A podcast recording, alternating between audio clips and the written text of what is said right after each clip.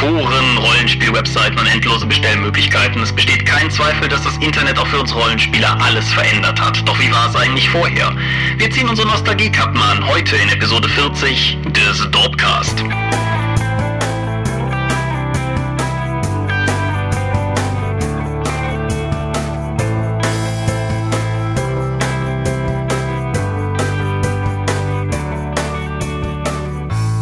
Hi und herzlich willkommen zur 40. Episode des Dorpcasts. Eine beeindruckende Zahl, die irgendwie signalisiert, dass bereits 41 Mal wir hier an den Mikros gesessen und möglicherweise ihr an den Boxen gesessen habt, um dem zu lauschen, was wir hier so erzählen. Und wenn ich von wir rede, dann meine ich zum einen dich. Michael Mingers, guten Abend.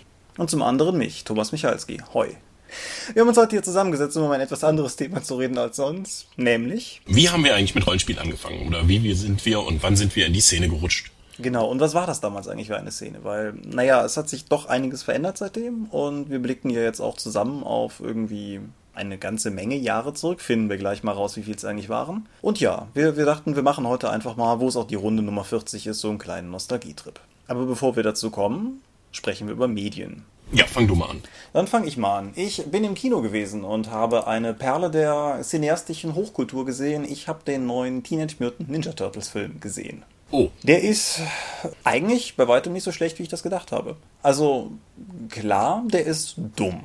Also das muss man direkt vorweg, glaube ich, sagen und immer wieder zwischendrin wiederholen. Der Film ist brunstdumm. Er hat allerdings eine ganze Menge Qualität, mit denen ich so gar nicht gerechnet habe. Allen voran, dass ich persönlich die Darstellung der Turtles ziemlich cool fand. Also klar, dass sie alle ganz grässlich aussehen von den Gesichtszügen her. Da haben wir ja sogar hier im Dorpcast schon drüber gesprochen. Aber selbst da muss ich zugeben, dass mich, wenn man sozusagen sich einmal in den Film reingeguckt hat, das eigentlich gar nicht so störend auffällt. Okay. Hätte ich jetzt gar nicht erwartet. Ich ehrlich gesagt auch nicht. Ich habe eigentlich gedacht, ich starre den gesamten Film auf diese, diese Gesichter und denke mir, Ugh! aber nein, eigentlich, eigentlich funktioniert das relativ gut. Sie sind relativ clever darin, wie sie es aufbauen. Dass der erste der Turtles, den du sozusagen wirklich zu Gesicht bekommst, ist Leonardo, der, der ja auch noch am ehesten diese, diese leichte, klassische Turtles-Schnauze hat, wenn halt auch deutlich weniger als, die früheren. Und der letzte, den sie zeigen, ist Michelangelo, was vielleicht ganz klug ist, weil der mit Abstand am grausamsten aussieht. Was sie aber geschafft haben, ist die Persönlichkeiten der Schildkröten einigermaßen gut zu transportieren.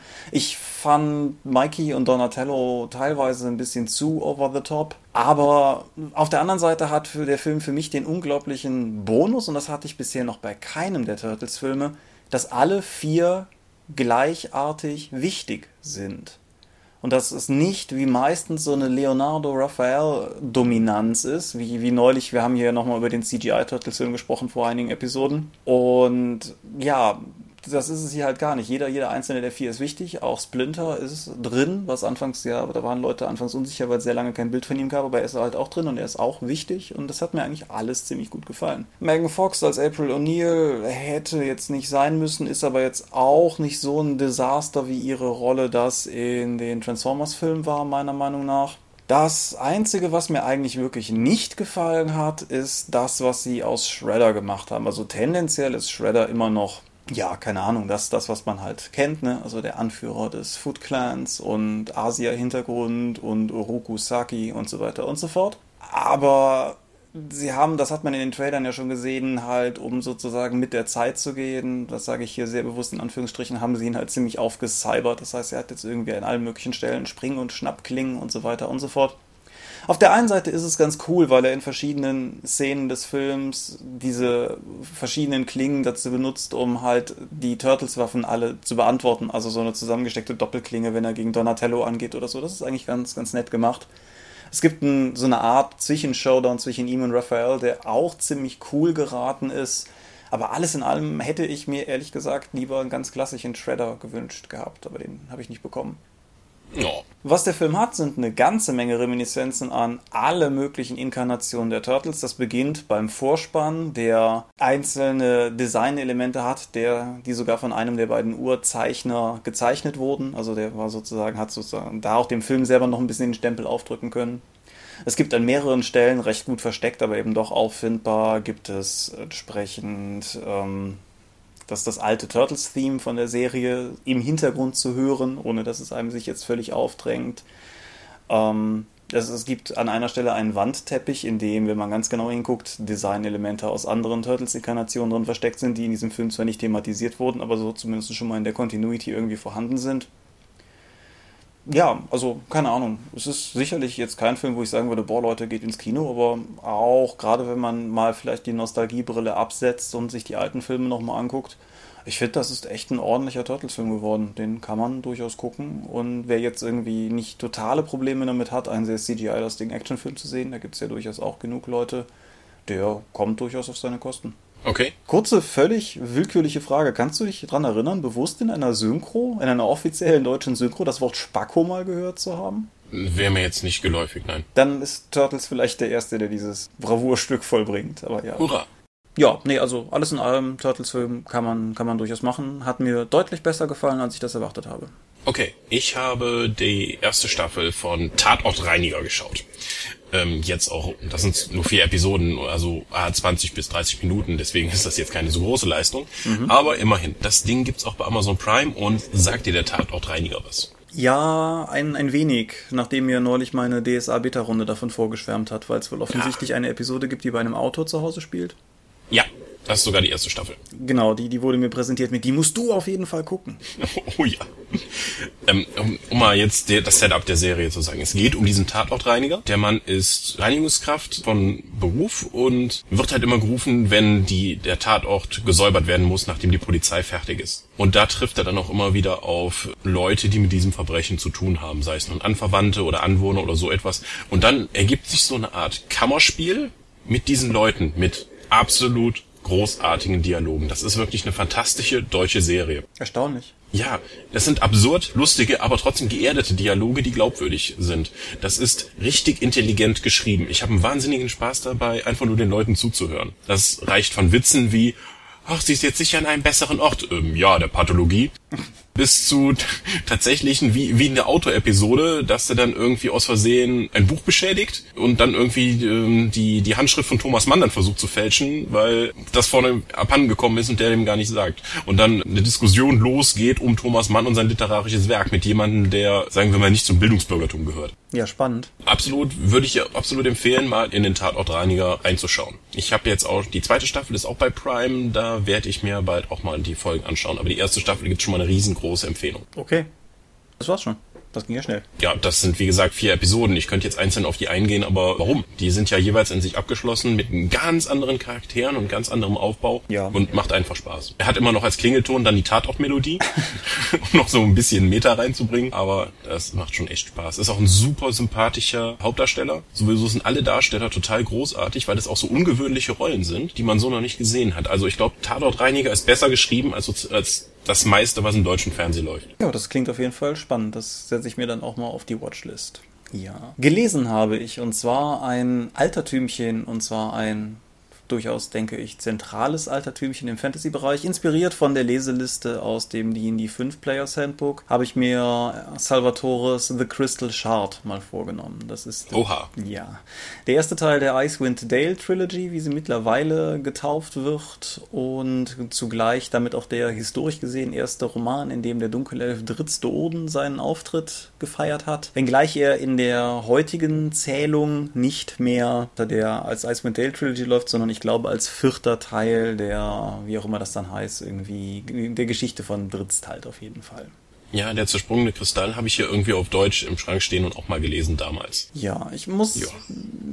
Also auf der, was, was mich eigentlich als erstes angefallen hat, ist der Schreibstil. Ich, ich finde ich finde es wahnsinnig krass, wie kompakt der am Anfang schreibt, wo dann irgendwie ganze Schlachten und so etwas auf ein paar Seiten zusammengefasst werden. Ich finde, das ist ohnehin so ein Phänomen, da wollte ich aber gleich noch drauf kommen. Nein, aber viel, viel, viel, viel einzelner betrachtet, dass die größte Assoziation, die der Schreibstil des Buches bei mir hinterlassen hat, ist dieser Stil, den man kennt, zum Beispiel aus Online-Videos Videos oder sowas werden in, in Webserien Game Master dargestellt werden. Diese Mischung aus altertümelnder Sprache mit spielsituativ angepassten Begrifflichkeiten und falsch verwendeten alten Worten oder zumindest fragwürdig verwendeten, aufgesetzt wirkend verwendeten altertümelnden Worten, das ist schon was ganz Spezielles. Ich bin dann im Kontext des Ganzen, nein, nicht im Kontext des Ganzen unabhängig davon, aber ich bin dann im selben Zeitraum auf den Begriff High Gygaxian gestoßen, der sozusagen den Gary Gygax Schreibstil Ja, schön. Ähm, umfasst. Vielleicht kann man es sich so so ein bisschen vorstellen. Das hat für mich durchaus einen gewissen Reiz ausgemacht. Es ist aber manchmal auch ein bisschen anstrengend.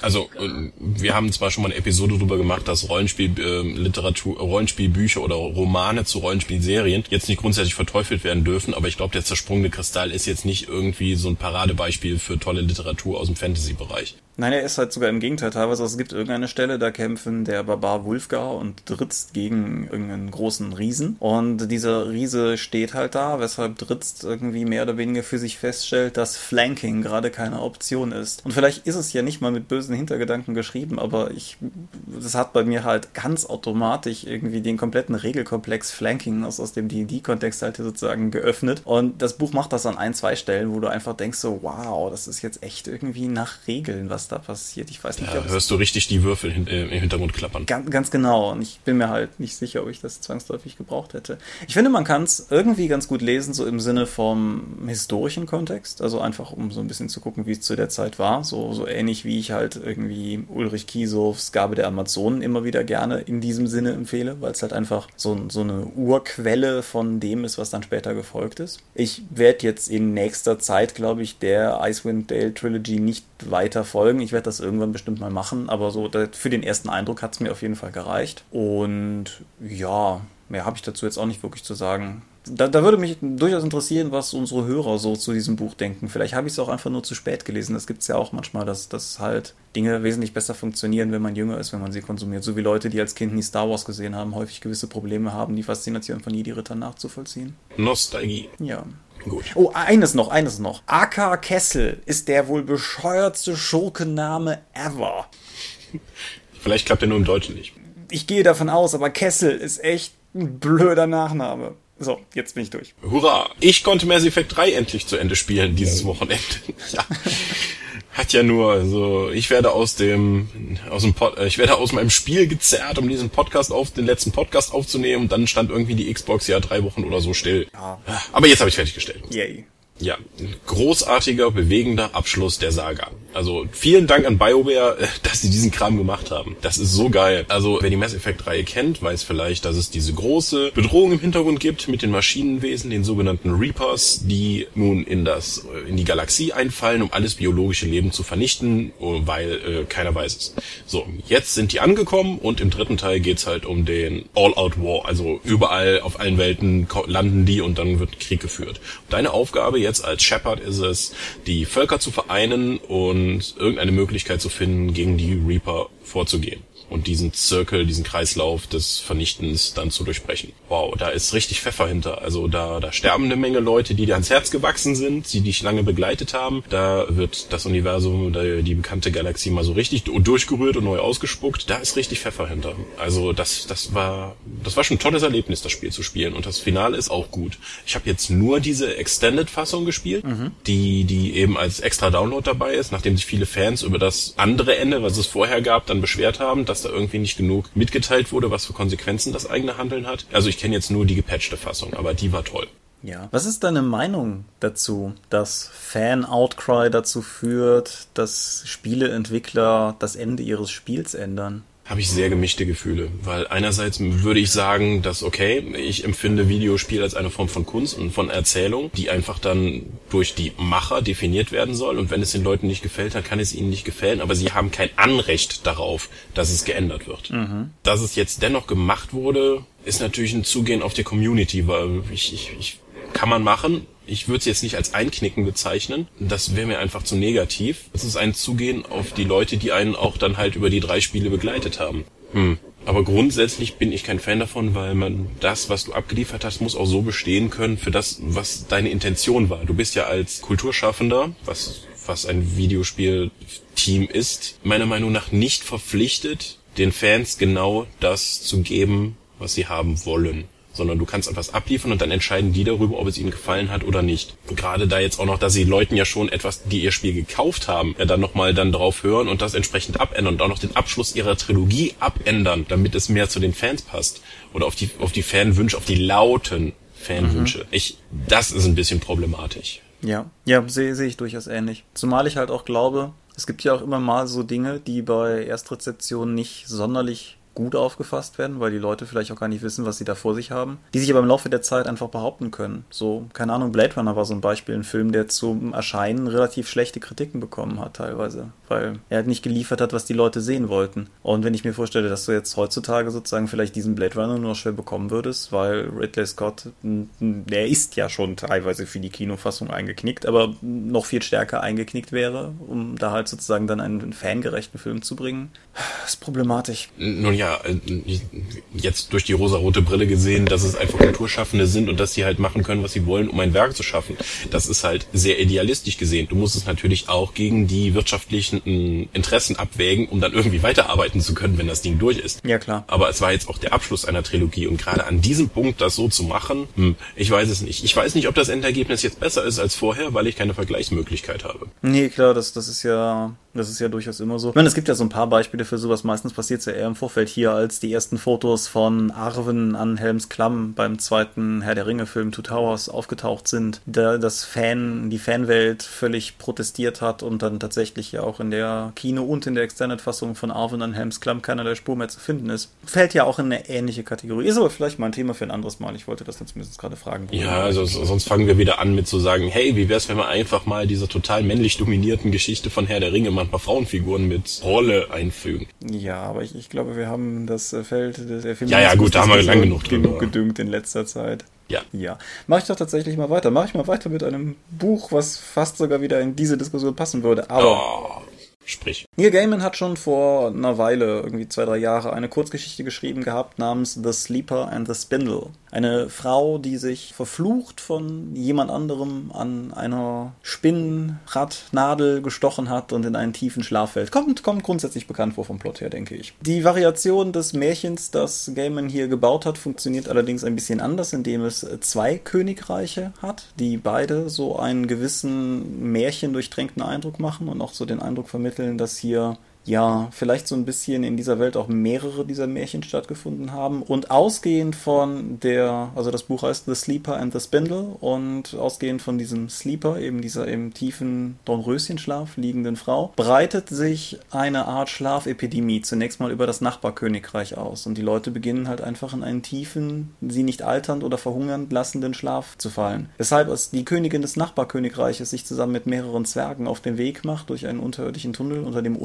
unüberquerbaren Gebirge hindurch, um zu schauen, ob sie nicht in der Lage sind, die Schläferin aufzuwecken. Wie recht früh diskutiert wird über, Zitat, die klassische Art. Und dann diskutieren sie ein wenig und kommt zu dem Ergebnis, dass es nicht aus Wakey-Wakey-Rufen besteht, sondern mutmaßlich mit einem Kuss erfolgen muss. Seltsam. Das Ganze ist ein wunderschön gestaltetes Buch oder jetzt als ein wunderschön gestaltetes Buch erschienen mit Illustrationen von Chris Riddle. Ja, man, man mag sich hier erinnern, den habe ich damals erwähnt bei Fortunately the Milk meine Ausgabe des Buches, die halt auch Illustrationen von ihm hatte. Und schon das Buch an sich ist einfach ein, ein Traum, wenn man das so sieht. Es hat halt, wenn man jetzt online vielleicht Screenshots sieht, so ein graustufiges Bild von einer schlafenden blonden Frau in so sehr hellgrauen Tönen und davor in goldenen und schwarzen Ranken, Ranken und den Text The Sleeper and the Spindle und so weiter. Hat man das Buch aber vor sich, stellt man fest, dass das Ganze ein halbtransparenter Umschlag ist und wenn man den Textumschlag abnimmt, sieht man halt das Motiv an sich in tiefem Schwarz-Weiß und auch die Illustrationen in dem Buch sind von handwerklicher Qualität her gesehen wunderschön und transportieren die Geschichte auch sehr gut und auch wenn der Text gestanden hat, bevor er illustriert wurde und soweit ich weiß auch nicht als illustrierter Text geplant war, ergänzt sich das Ganze sehr schön zu einem sehr, sehr beeindruckenden beeindruckenden Gesamtwerk. Und ja,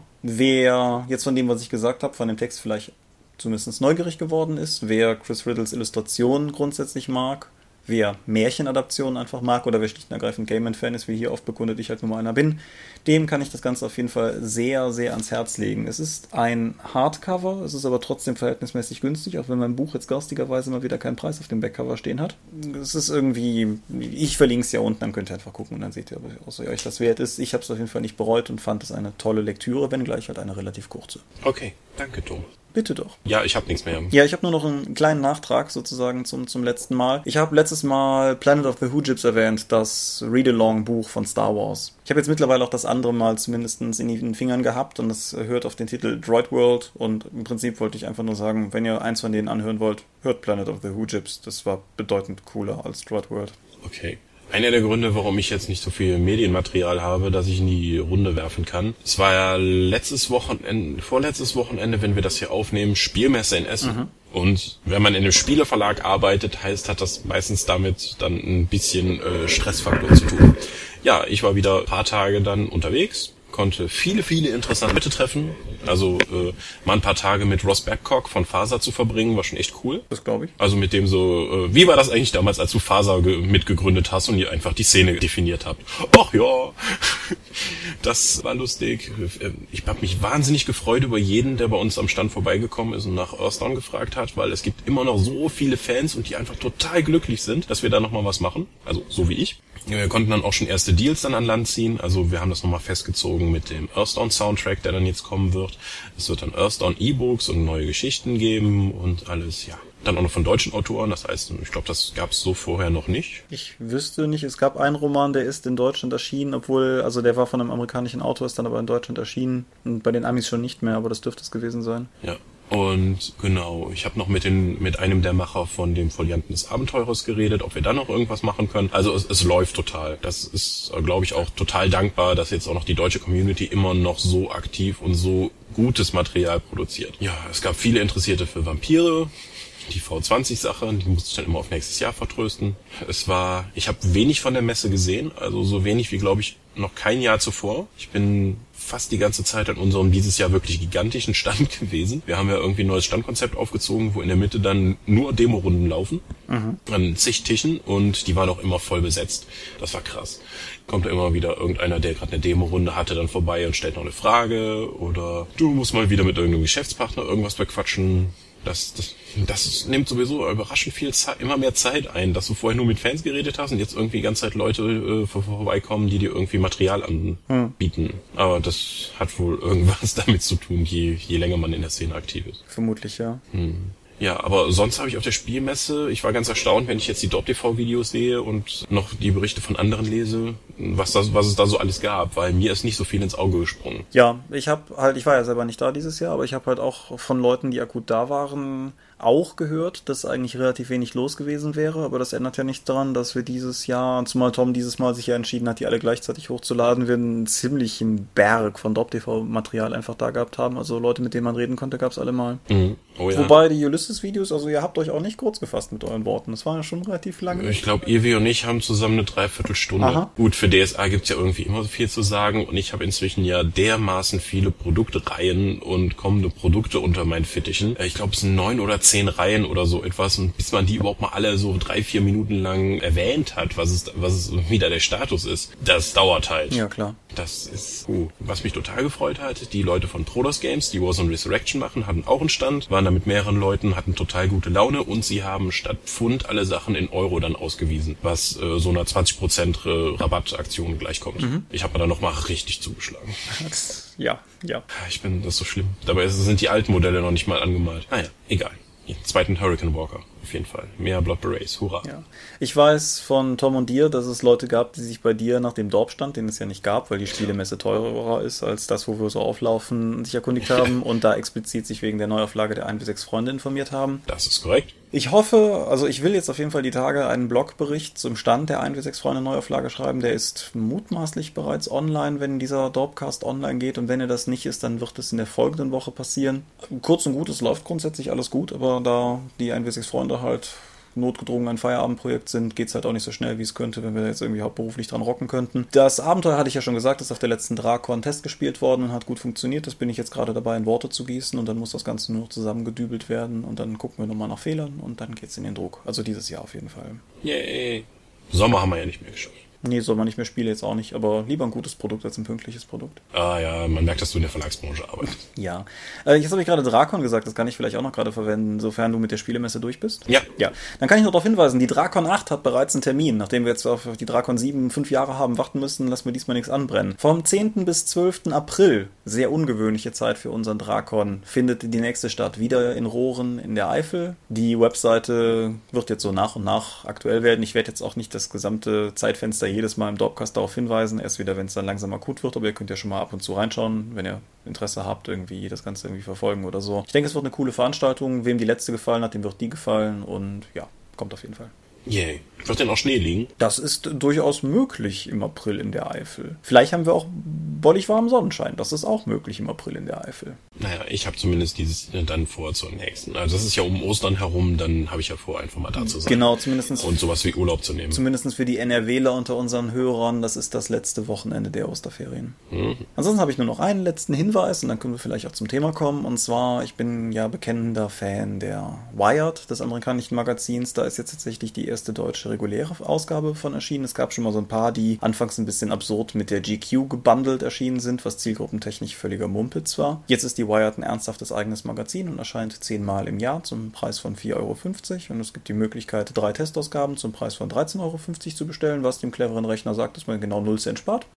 Immerhin kriegt man ein Geschenk dafür. Nein, aber ich, ich habe jetzt das erste Magazin halb durch. Ich finde eigentlich ziemlich gut, was die deutsche Redaktion da auf die Beine gestellt hat und freue mich, dass es endlich mal wieder ein Magazin in deutscher Sprache gibt, das ich guten Gewissens gewillt bin, regelmäßig zu lesen, wenn es diese Qualität hält. Und ich dachte, ich weise einfach mal darauf hin, weil ich keine Ahnung habe, wie viel, wie viel Verbreitung diese Information erhalten hat. Die Wired ist halt so ein, so ein Magazin für alles, was mit Technik oder Nerdkram zu tun hat, aber jetzt nicht irgendwie so CT-mäßiger Hardcore-Text, sondern eher so, hey, guck mal, coole Technik. Und ja, keine Ahnung, wer wen es interessiert, schaut mal rein.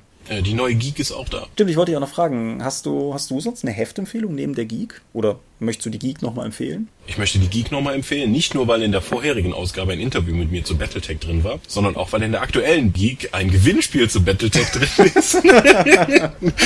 Und äh, eine Neuheitenschau von der Spielmesse, wo auch äh, unsere Brettspielneuheiten drin sind, die momentan gar nicht verfügbar sind. Aber hoffentlich bald werden. Schön. Ja.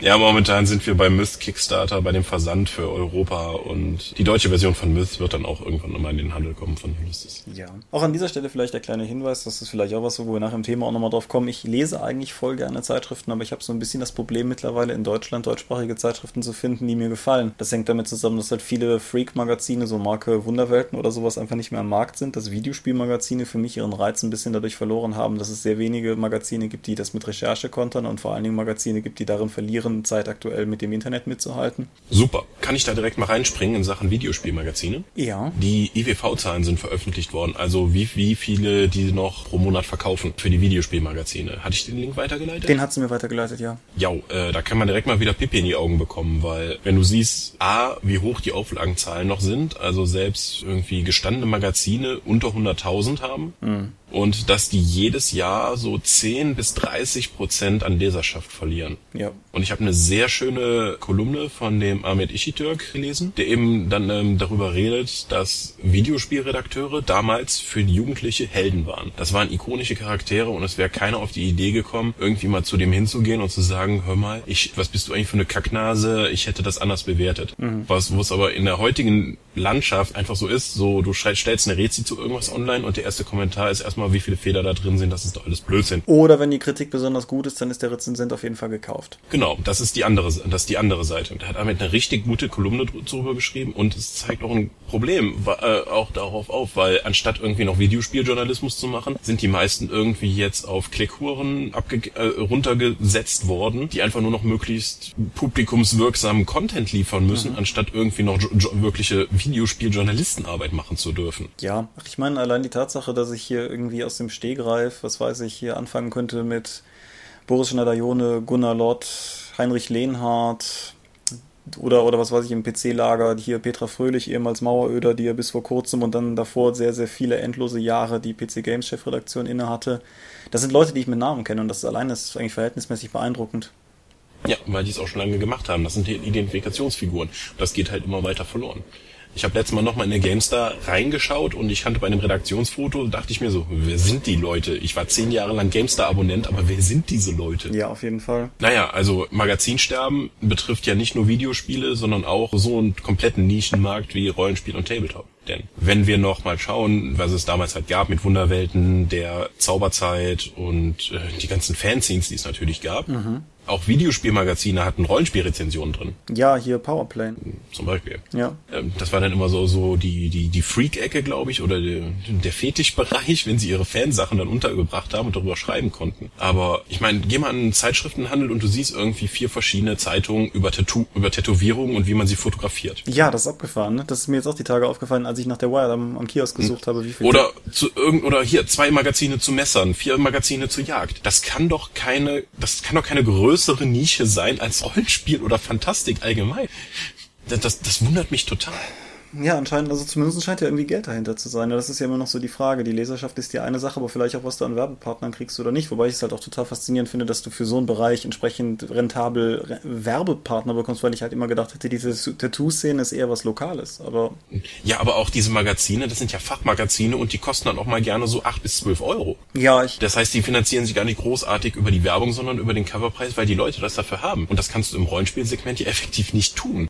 Nee, nee, nicht, nicht in einer Szene, die ohnehin sich quasi ja schon so, so niedrig wirtschaftet, dass halt solche Preise wie maximaler Wucher erscheinen im Vergleich zu dem, was Bücher dann kosten. Aber gut, die Preisdiskussion müssen wir jetzt nicht auch nochmal führen, aber mhm. ne, ich denke, das Problem ist da schon eng verwurzelt. Aber mal durch den, gut, wir hatten damals auch nicht das Internet und wir waren auf solche Magazine angewiesen. Aber ich glaube, das Einzige, was es momentan noch gibt, ist A, die Mephisto und dann für den Tabletop-Bereich, wenn du nicht Games Workshop mitnehmen möchtest, der Tabletop Insider und beide aus dem Martin Ellermeyer Verlag. Mhm. Und beide erscheinen, sagen wir wir mal, unregelmäßig. So anstatt alle zwei Monate, wie es gedacht ist, einmal im Jahr. Ja. Ich weiß, also ich bin seit Jahren Abonnent und die Abos laufen auch nicht, wie das normalerweise ist, über ein Jahr, sondern immer über die nächsten x Ausgaben. Mhm. Ja, der, der Manticore Verlag schaltet Werbung in der Mephisto, deshalb kriege ich halt immer wieder mit, wenn die Anfrage kommt, dass eine neue Werbeanzeige da rein soll und das ist teilweise ganz interessant, was für krude Abstände dazwischen liegen. Ja, aber gut, wir. Wir stecken jetzt mitten im Thema, bevor wir eingeleitet haben. Genau, das ist richtig. Also insofern vielleicht einfach mal ja, fangen wir doch einfach mal an der plumpesten aller Fragen an. Erinnerst du dich an deine erste Rollenspielsitzung? Ja. Möchtest du das mit uns teilen? Ja. okay, ich gehe etwas mehr ins Detail. Also, wie bin ich zum Rollenspiel gekommen? Das hat ziemlich schnell funktioniert, nachdem ich damals aufs Gymnasium gekommen bin. Ich weiß nicht, das muss, das war 90 oder 91. Also jetzt schon 24, hm, 23 Jahre her. Und ich kannte nur eine Person in der gesamten Klasse, mhm. weil die aus meiner Grundschule mit rübergegangen ist. Ansonsten waren das halt um die 30 mir unbekannte Nasen. Ich setze mich dann irgendjemand äh, neben jemanden, den ich nicht kannte, einen Jungen, und äh, wir redeten halt so, was so unsere Interessen sind, wie das halt so, so 10, 11-Jährige machen. Und das war natürlich damals, der heiße Scheiß waren Battle Trolls. Hattest du auch Battle Trolls? Ich hatte keine, aber bekannt ist es ja. Ach ja, naja. Und darüber dann, und dann erzählte mir dann von, was er immer mit seinem Cousin spielt. Und ich hatte überhaupt keine Vorstellung, was, was diese Rollenspiele sind. Ich habe mir das dann, wie ich damals in der Funvision und in der Total gelesen habe, zwei damalige Videospielzeitschriften. Mhm daher kann ich den Begriff Rollenspiel. Und wenn er dann irgendwie erzählte, dass der seinen Charakter dann so gespielt hat und Multiplayer, hä, wie soll denn das funktionieren? Und ich hatte immer diese Videosprites im 8-Bit-Grafik dann vor Augen, wie sie dann da rumlaufen. Und dass das irgendwie nur in der Vorstellung war, konnte ich mir, war sehr weit weg von mir. Bis wir dann irgendwann mal gesagt haben, wir treffen uns und dann haben wir dann sowas ähnliches wie Rollenspiele gespielt. So auf Basis von DSA. Mhm.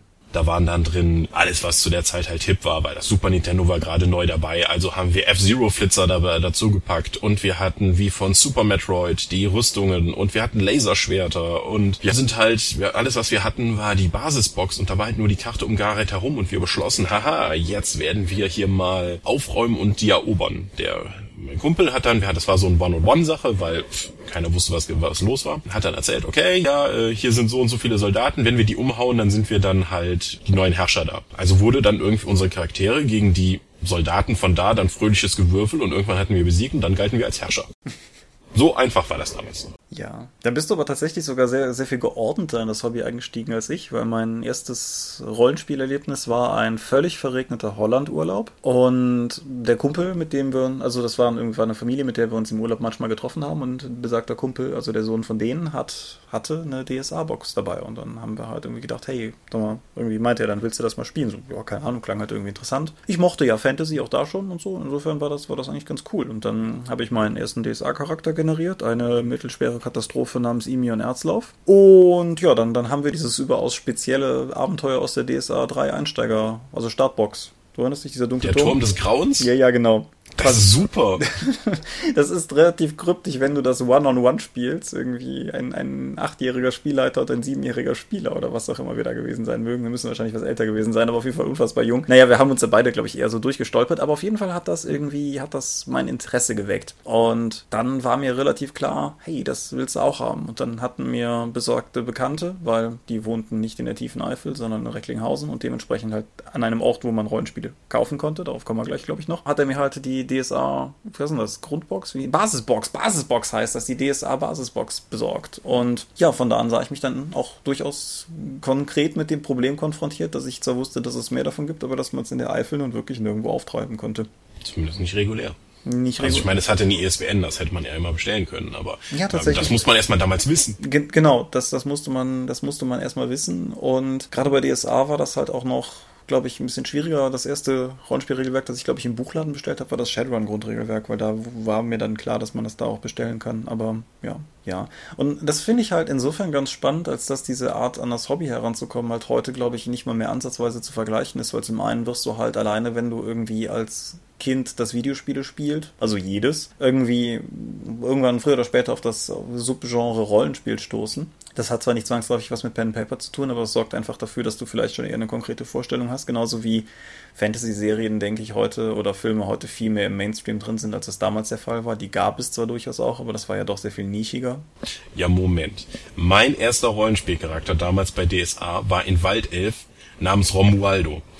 Benannt natürlich nach der damaligen top aktuellen Fantasy-Serie Prinzessin Fantagiro. Ja. Und mein Waldelf hat natürlich auch eine Ochsenherde und ein Kettenhemd, weil das die besten Waffen und die beste Rüstung aus, der Grund, aus dem Grundbuchs war. Ja, großartig. Kein Wunder, dass ich die Dörfer um Gareth erobern konnte. Das ist wohl richtig. Imian Ernstloff war ein klassischer Thomas Michalski-Charakter, dass das alle Werte waren schlecht. Oh, herzlichen Glückwunsch. Hm, ja. Wie war das bei dir denn dann entsprechend mit, also du, du hast dann auch relativ zügig eine Rollenspielrunde gefunden, oder? Ähm, hm, wenn ich das jetzt noch richtig rekonstruiert bekomme. Ich weiß noch, wie ich meine eigene Box bekommen habe. Da habe ich nämlich meine Eltern so lange bedrängt, bis wir dann in das weit entfernte Düren gefahren sind, oder? War es Würseln? Ich glaube, es war sogar Würseln. Das ist also für die nichts ortskundigen Leute, das ist halt irgendwie keine halbe Stunde mit dem Auto. Aber für mich war das damals natürlich wahnsinnig weit weg. Da gab es ein Toys R Us und damals hatten Spielwarenläden eben noch DSA-Sachen. Ja. Und da konnte ich mir dann die Basisbox holen. Eigentlich war das nur ein Schwenker, weil wir sowieso auf dem Weg waren, meine Oma im Krankenhaus zu besuchen. Das war natürlich dann wieder völlig uninteressant, weil ich hatte diese neue DSA-Box. Ich habe die dann geöffnet und die stank bestialisch und da waren halt diese Bücher drin und dieser Abreißbogen und diese seltsamen Würfel und das war eine, eine Welt voller Faszination, wie ich sie danach halt nie wieder be bekommen habe, weil danach kann ich sie. Ja, ist richtig, ja. Ja. Das war halt bei mir deutlich problematischer, weil du bekamst das Zeug in der Eifel schlicht und ergreifend nicht. Also klar, wie du sagst, eine ISBN hätte vermutlich funktioniert, aber das war halt nicht raus und dementsprechend bedeutete das für mich, dass ich darauf angewiesen war, dass mein Vater mal wieder Dienst in Euskirchen hatte. Für die nichts ortskundigen, das ist ungefähr eine Stunde Fahrt. Und das war halt schon deutlich problematischer. Und ich weiß auch noch, dass zum Beispiel die Kreaturen des Schwarzen Auges auch mein Vater da nirgendwo bekommen hat, weil das, die, der Laden, der das in Euskirchen führte, war jetzt auch kein tolles Spielwarengeschäft. Das war ein Kaufhof oder ein Teitke oder so. Und dann musste irgendwie mein Partneronkel einsteigen, der dann irgendwo, frag mich nicht wo, in irgendeiner Großstadt auf jeden Fall dann die Kreaturen des Schwarzen Auges besorgt hat und Jahre später völlig entrüstet war, dass dieses komische Spiel, das er dem kleinen Thomas damals besorgt hat, dass der das immer noch spielt. ja, aber ja, meine Eltern haben auch jahrelang noch gefragt, wer gewonnen hätte, wenn ich dann von der Rollenspielrunde zurückkam. Ja, meine Eltern haben auch, glaube ich, sehr lange die Hoffnung gehegt, dass ich irgendwann damit aufhöre. Tja, jetzt machst du es beruflich. Yeah, ja, genau. Ich hatte noch keine Gelegenheit, das meinem Partneronkel zu erzählen. Er wird ihn, glaube ich, auch freuen. äh, Nein, also was, was dann tatsächlich auch für mich ein Problem war, war Spieler zu finden, weil so als klassisches introvertiertes Nerdkind mitten in der Eifel ist es halt ohnehin eher schwierig. Die Eifel ist ja sowieso, glaube ich, eher was, wo, sagen wir mal, die Mehrheit der Jugendlichen auf den Bolzplatz geht und nicht in die Bibliothek. So war zumindest damals meine Wahrnehmung. Und es hat dann tatsächlich bis zum Gymnasium gedauert und auch da, glaube ich, eher so bis zur Mittelstufe jetzt mal geschätzt, bis sich meine erste Rollenspielrunde irgendwie sowas wie formiert hat. Und dann nochmal bis zur Oberstufe, bis ich die Leute kennengelernt habe, die jetzt sozusagen heute die bilden, mit Ausnahme von dir. Das haben wir ja schon mal an anderer Stelle diskutiert, dass ich dich über eine Hate-Mail kennengelernt habe. Das war keine Hate-Mail, das war eine Leserzuschrift zu einem Artikel von dir. Wie dem auch sei. Ich glaube, dann haben wir relativ regelmäßig, wenn ich den Kumpel besucht habe, dann auch sowas wie Rollenspiel gemacht und dann auch sowas wie Tabletop. Und dabei auch Videospiele gespielt, weil wir wollten einfach zocken. Und dann sind immer Leute dazugekommen, die halt auch Interesse haben oder das Ding, weil das war in den 90ern, Rollenspiel war heißer Scheiß. Also das, das gab's halt überall auch. Ich meine, wir haben jetzt nicht irgendwie die Leute dann irgendwie vom Fußball wegbekommen, die sowieso nicht dafür geeicht waren.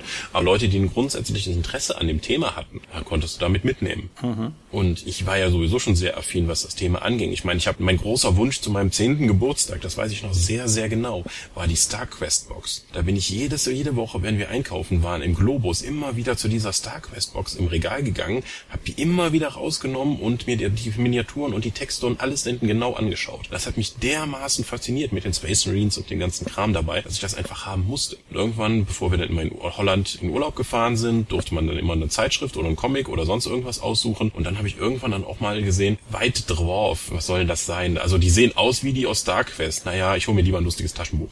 ähm, aber das hat mich schon mit äh, fasziniert und auch dann in der Bibliothek dann, ich weiß nicht, ob es Einsamer Wolf oder irgendwelche anderen Abenteuerspielbücher waren, aber ich habe die dann auch alle gelesen. Also Rollenspiele war die logische Weiterentwicklung von meinen Interessen zu dieser Zeit und heute. Ja, ja, auf jeden Fall. Ich meine, klar, ich habe doch letztes Mal in Bezug auf dieses Star Wars Buch noch darauf hingewiesen, dass halt ich da eine gewisse Assoziation hatte mit den He-Man-Comics, diesen kleinen Mini-Comics, die bei den Actionfiguren beilagen.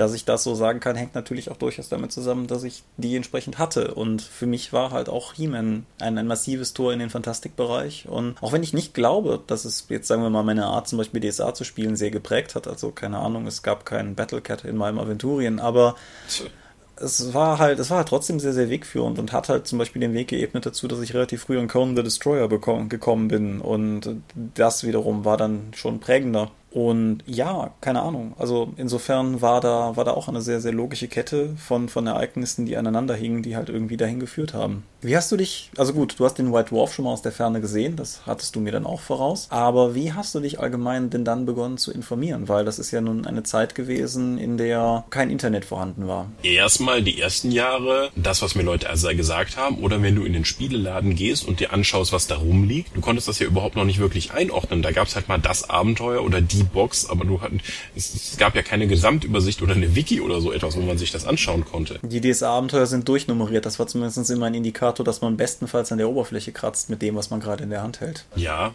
das ist übrigens auch heute so ein Thema. So sollen überhaupt noch um, Zahlen auf den Abenteuern oder Romanen stehen, denn wer steigt schon irgendwie mit 160 oder 201 in der Reihe ein? Mhm. Und das war ja damals schon der Fall, wenn irgendwie steht Abenteuer 20, äh, weiß ich nicht. Dann haben wir es trotzdem gekauft und gespielt, weil uns war ja alles Wumpe. Wir wollten ja nur möglichst viel Material haben haben für den Preis. Tja, also das war da, also Rollenspiel war damals, glaube ich, teurer als heute von der Kaufkraft, die man so hat gerechnet. Ja, auf jeden Fall. Also wenn man dann, wenn man sich dann in der Rollenspielrunde abgesprochen hat, ich hole mir die Land des schwarzen Auges Box, hol du dir die Kreaturenbox, damit wir wenigstens in der Runde alles einmal haben. So irgendwie nach einem Jahr. Aber es gab damals dann auch noch diese Verlagshefte. Vielleicht, also, oder wo dann so eine Gesamtübersicht von Spielspiele war, was Rollenspiele angeht. Später dann auch von Fanpro. Ja, richtig, die gab es ja durchaus auch von den Publikumsverlagen und ich glaube, ich habe immer noch so ein paar von, von Heine und Goldmann irgendwo in Schleiden wahrscheinlich in irgendeiner Kiste rumfliegen, aber genau, hm. das war halt die Informationsquelle, um an Neuerscheinungsinformationen heranzukommen. So welche Hefte hatte ich, glaube ich, noch in der Kiste, wie auch du meintest, noch über 15 Jahre oder so zu Hause, um immer wieder reinzuschauen und zu und zu, äh, zu sagen. Ich glaube, die habe ich alle weggeschmissen vor meinem vorletzten Umzug, um nicht noch eine Kiste mit altem Kram ständig um mit mir rumzuschleppen. Das ist im gleichen Maße verständlich wie bedauerlich, muss ich sagen sagen. Ja, das, so ist es halt. Aber ich habe halt, die hatte ich das ja schon geschrieben, bei meinem letzten Besuch im Elternhaus was ausgebuddelt und mit nach Aachen gebracht, um es für diese Folge dann auch zumindest zu fotografieren, weil ich allein in meinem direkten Freundeskreis von mehreren Leuten sehr viel Erstaunen ausgelöst habe, indem ich ihnen erzählt habe, dass es das gibt. Weil das war halt auch eine Zeit, als man noch per Mail-Order Rollenspielprodukte kaufen konnte. Und zwar, wie gesagt, prä-Internet, so wie ich auch damals noch Videospiele bestellt habe, wahlweise mit irgendwie gefaxtem Formular oder mit telefonischem Anruf, was auch immer so ein gewisses Abenteuer war. Und das sind halt zwei Kataloge. Der eine ist irgendwie von, von irgendeinem FanPro F-Shop-Derivat und der andere ist von Welt der Spiele, die es auch schon sehr lange nicht mehr gibt. Mhm. Das ist halt spannend. Das sind halt wirklich Bücher vom Format und vom Volumen eines klassischen Faserquellenbuchs, also geleimt mit irgendwie paar zig Seiten und die sind halt einfach proppevoll mit Rollenspielprodukten aller möglichen Verlage mit einer Bestellnummer, dass wenn du dann anrufst oder das Formular faxst, du halt damit die Produkte bestellen kannst. Das ist, das ist ein, ein wie ich persönlich finde, solches Unikum seiner Zeit. Das ist halt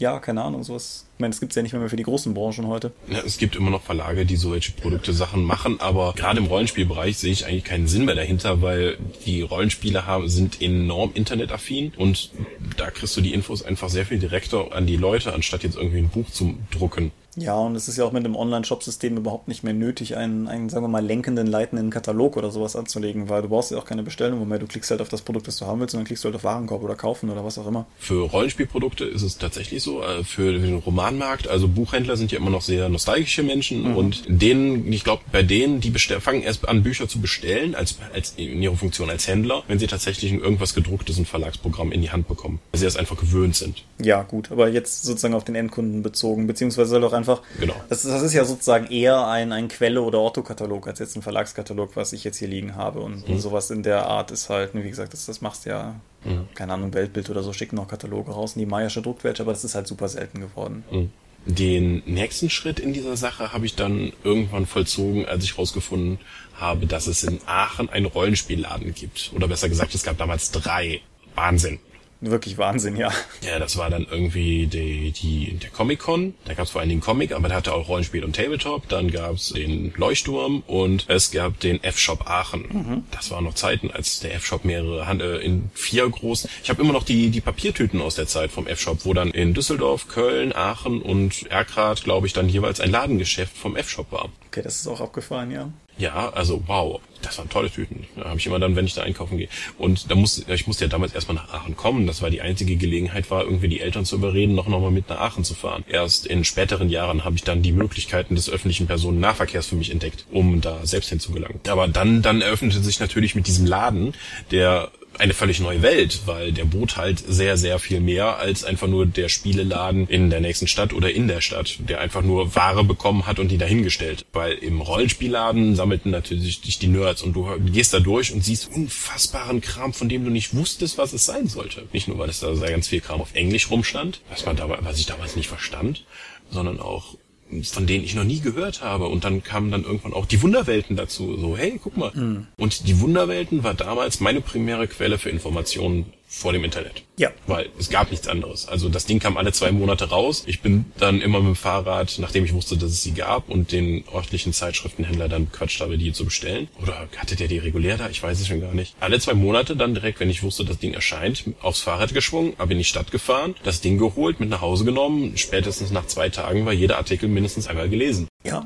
und was wir, was wir vorhin gesagt haben, was, also es war bei mir halt genauso, und was, was wir vorhin gesagt haben bezüglich der Heldenverehrung bei Videospielredakteuren war zumindest bei mir in Bezug auf die Wunderwelten nicht weniger gegeben. Und irgendwann hatte ich dann halt so diese Namen, die unter Wunderwelten-Rezensionen drunter standen, so Rainer Nagel, Oliver Hoffmann, hatte ich dann halt auch irgendwie gemerkt und im Kopf und wusste halt, keine Ahnung, wenn, wenn Rainer Nagel was rezensiert, dann hat es möglicherweise böse Spitzen drin. Also das liest man ja auch ganz ja. gerne. Und und, und sowas halt in der Art. Und das hat halt auch, klar, ich konnte halt auch zu dem Zeitpunkt nicht zwangsläufig, also irgendwann konnte ich halt ein bisschen Englisch, aber ich sag mal, in der Lebensdauer der Wunderwelten dürfte keiner von uns beiden irgendwie sein Schulenglisch absolviert haben. Mhm. Und ja, keine Ahnung, das hatte natürlich auch immer so eine Faszination. Dann stand da irgendwas über ein Rollenspiel oder ein Regelwerk, also ein Quellenbuch für ein Rollenspiel drin aber das gab es dann nur auf Englisch. Und die einzigen Informationen über dieses Buch, die du erstmal hattest, war das, was in dieser Rezension drin stand. Und Wunderwelten-Rezensionen waren ja auch nicht gerade immer lang. Und das war halt alles, was du hattest. Und du konntest halt nur hoffen mit Sehnsucht, dass sich vielleicht jemand erbarmt, das auf Deutsch herauszubringen. Wo heute meine Wahrnehmung eigentlich eher ist, dass, dass viele Verlage überlegen, ob es sich lohnt, was auf Deutsch zu bringen oder ob das nicht eh schon jeder auf Englisch hat. Und das ist halt auch eine ganz andere, ganz andere Dynamik gewesen. Und also ein, ein Spiel, also zwei Spiele, die für mich in diese Kante sehr stark eingeschlagen haben, sind zum einen die White Wolf Sachen, weil klar, es gab auch die deutschen Vampire-Sachen, aber aus irgendeinem Grund bin ich nie in der Zeit an Vampire oder so rangekommen. Das war halt irgendwie bei uns in der Runde wollte das keiner spielen und die Leute, mit denen ich halt jetzt oder die jetzt zusammen die Dorp bilden, die dann halt auch sich ja durch, unter anderem über eine Magus-Runde kennengelernt haben, die kannte ich halt noch nicht. Und ich kannte halt nur diese Berichte in dieser Zeitschrift und gleiches gilt für das alte D6 Star Wars Regelwerk, das ich tatsächlich bis heute ja nur immer mal sporadisch irgendwo angespielt habe, wo aber halt auch immer wieder Berichte zu bestimmten Büchern drin waren und das war halt alles immer unglaublich enigmatisch irgendwie. Ja, also durch den Mangel an Information ist einfach so eine Art Legendenbildung entstanden. Und es wird einfach dadurch mystisch verklärt. Sowohl die Personen, die es gemacht haben. Ich meine, du kannst ja heute immer noch auf jede Convention gehen und mit den Leuten reden. Und dann merkst du so, ach, die sind ja gar nicht so weit weg. Aber das musst du erstmal wissen. Und du musst die Möglichkeit haben, da hinzukommen. Du kannst auch heute noch den Leuten immer noch eine E-Mail schreiben und siehst sie in Videos in diesem Internet, von dem alle reden. Das sorgt nat das baut natürlich die Distanz, die du vorher hattest, die du aufgebaut hast, einfach nur, dass du den Namen gelesen hast, ab. Und deswegen ist auch vielleicht ja. diese, diese Heldenverehrung, die wir dann damals dann immer hatten, durch den Mangel an Informationen einfach auch weggefallen, weil es einfach, weil man einfach sehr viel näher an den Leuten dran ist. Ich meine, damals konntest du irgendwie sagen, okay, hier gibt es den und den Redakteur und ich krieg nur alle zwei Monate meine Informationen zu meinem Hobby über den. Der hat für mich eine ganz besondere Situation.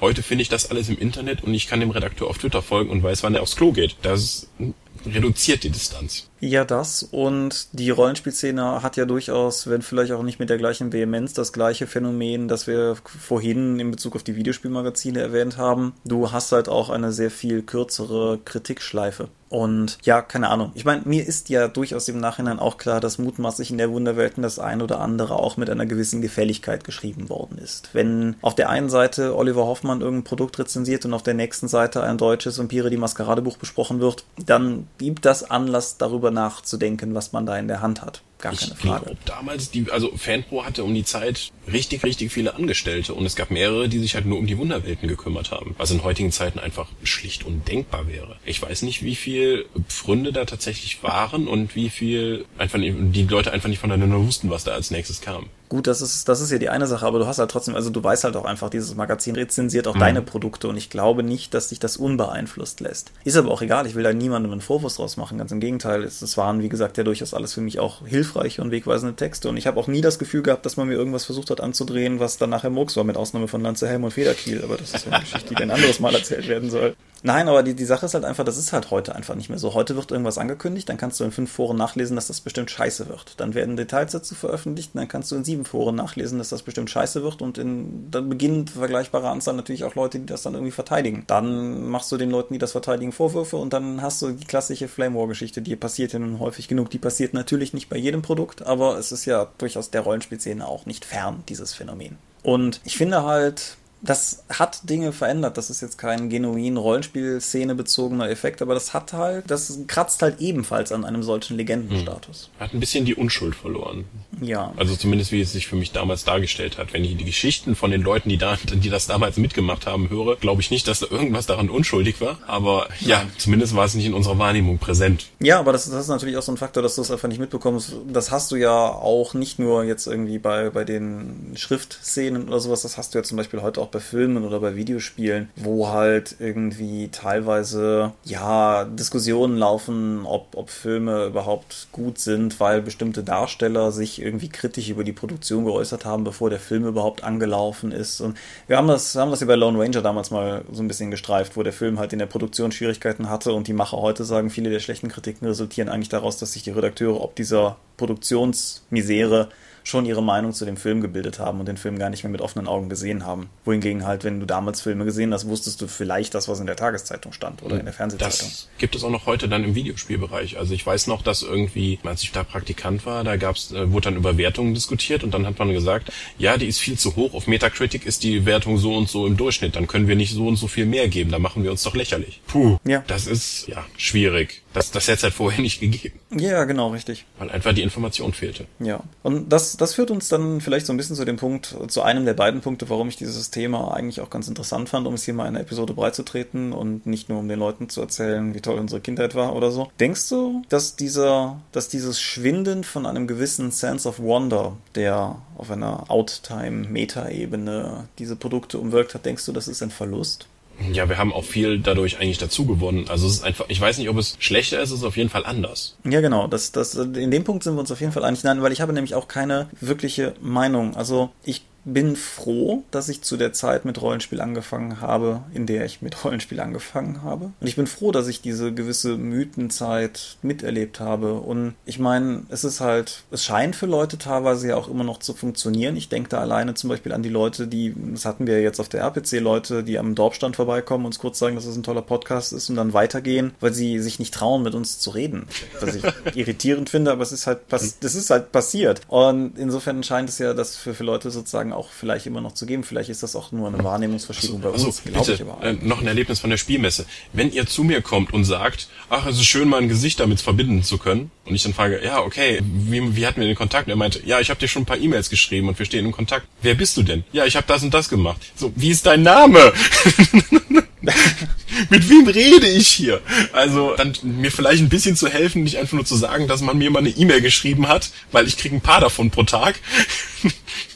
Bitte, äh, ich kann nicht anhand eurer E-Mails und wenn da plötzlich jemand vor mir steht, dann wissen, mit wem ich diskutiere. Ich brauche ein bisschen mehr Information, da müsst ihr mir helfen. Ja, alter Schwede, ich war das Wochenende auf LARP und als ich jetzt irgendwie E-Mails nach dem ganzen Wochenende abwesend abgerufen habe, hatte ich irgendwie 90 oder sowas in der Inbox. Das, Ja, so 30 pro Tag ist bei mir üblich auch. ja, das kommt ja, kommt ja in etwa hin. Da, da, insofern ja klar, ne, das gilt halt auch für Dorpkram, wenn ihr mit uns an den Stand kommt und irgendwie nicht anfangen mit, hey, wir haben doch geschrieben. Weil, ja, haben wir bestimmt. Aber, ja. Aber das, das ist nicht das, was ich meinte.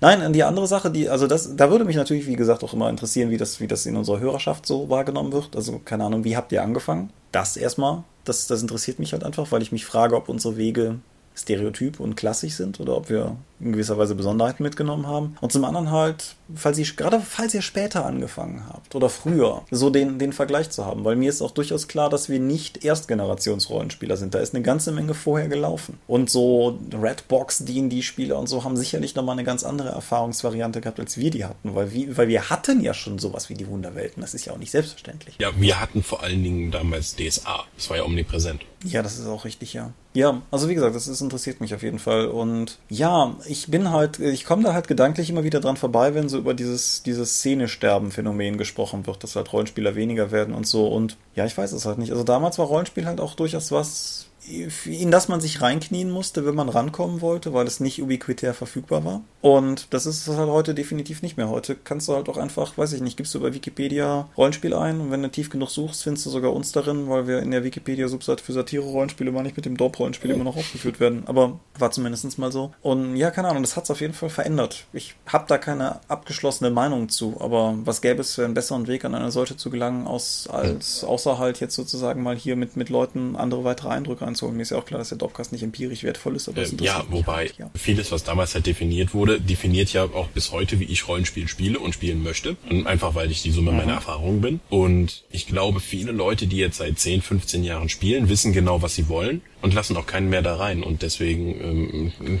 ist immer das mit dem Wegbrechen der Szene. Es gibt auch Leute, die einfach nicht mehr kaufen, aber immer noch weiterhin spielen. Und wenn ich jetzt, wie wir, wir sind jetzt Anfang 30, also wenn du jetzt sagst, okay, es gibt da Leute, die haben früher eingefangen, sagen wir mal, die meisten Rollenspieler sind zwischen 30 und 40. Die Bereitschaft, jetzt irgendwie einen 16-Jährigen mit nach, äh, nach zu Hause einzuladen und damit man einfach den ans Rollenspiel ranführen kann. Oder einfach zu sagen, ich nehme mir jetzt hier immer mittwochs nachmittags frei, um dann auf der in der Schule eine AG zu machen. Ist natürlich ein großes Hindernis. Ja, auf jeden Fall. Das ist was anderes, als wenn du jetzt irgendwie sagst, deine Mitschüler, hier willst du das nicht mal ausprobieren, wir sind eh gerade auf Klassenfahrt. Klar, es, es fehlt so ein bisschen die, die, die, es fehlt vielleicht so ein bisschen die Staffelweitergabe, aber die, die halt sozusagen dazu führt, dass, keine Ahnung, du, du, klar nimmt der 30-Jährige nicht den 16-Jährigen mit in die Runde, aber vielleicht nimmt der 30-Jährige den 28-Jährigen mit in die Runde und der bei sich den 25-Jährigen und so weiter und so fort. Nur, dass die Operation schon so, weißt du, wenn, wenn das halt früher einsetzt, keine Ahnung, du spielst Rollenspiel und dein jüngerer Bruder ist mit in deiner Runde und dann macht der jüngere Bruder eine Runde auf und dadurch verlagerst du das Ganze schon mal drei Jahre nach unten. Das wäre halt ein System gewesen, was hätte theoretisch funktionieren können, ist aber technisch gesehen einfach nicht passiert. In der letzten Pathfinder-Runde, wo ich mitgespielt habe, waren wir auch alle so N20, Anfang 30 und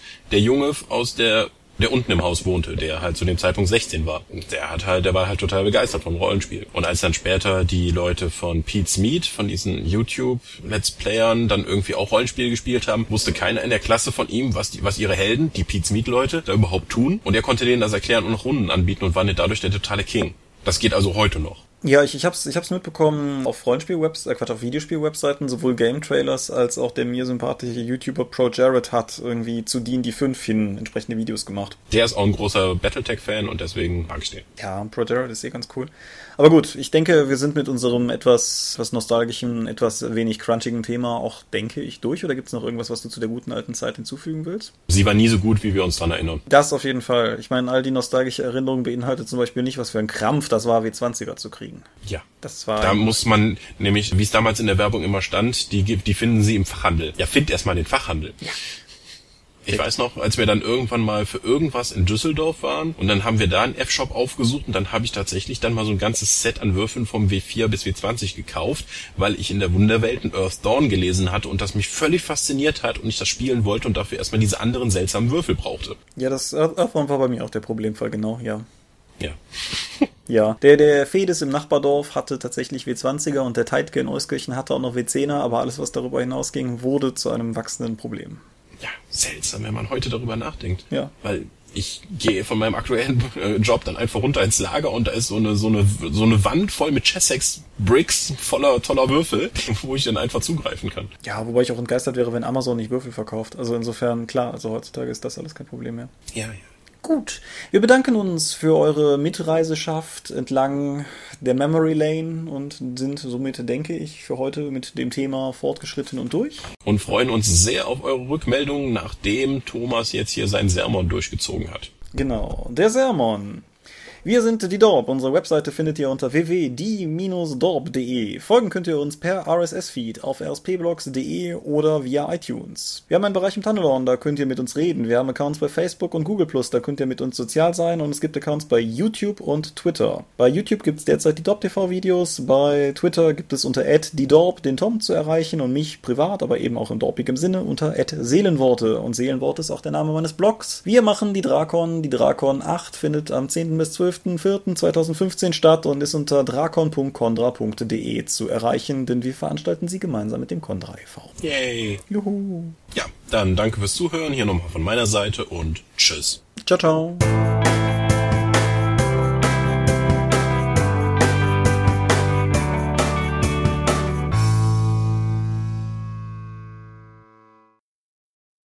Wir haben uns heute hier besammen.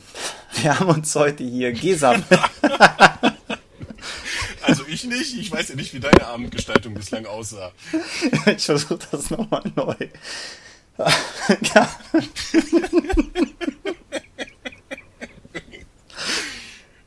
Es geht ja großartig los. Ja, Thomas, wie hast du eigentlich angefangen?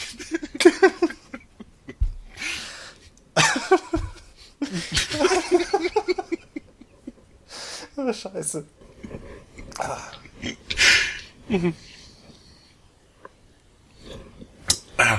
Aber nun gut.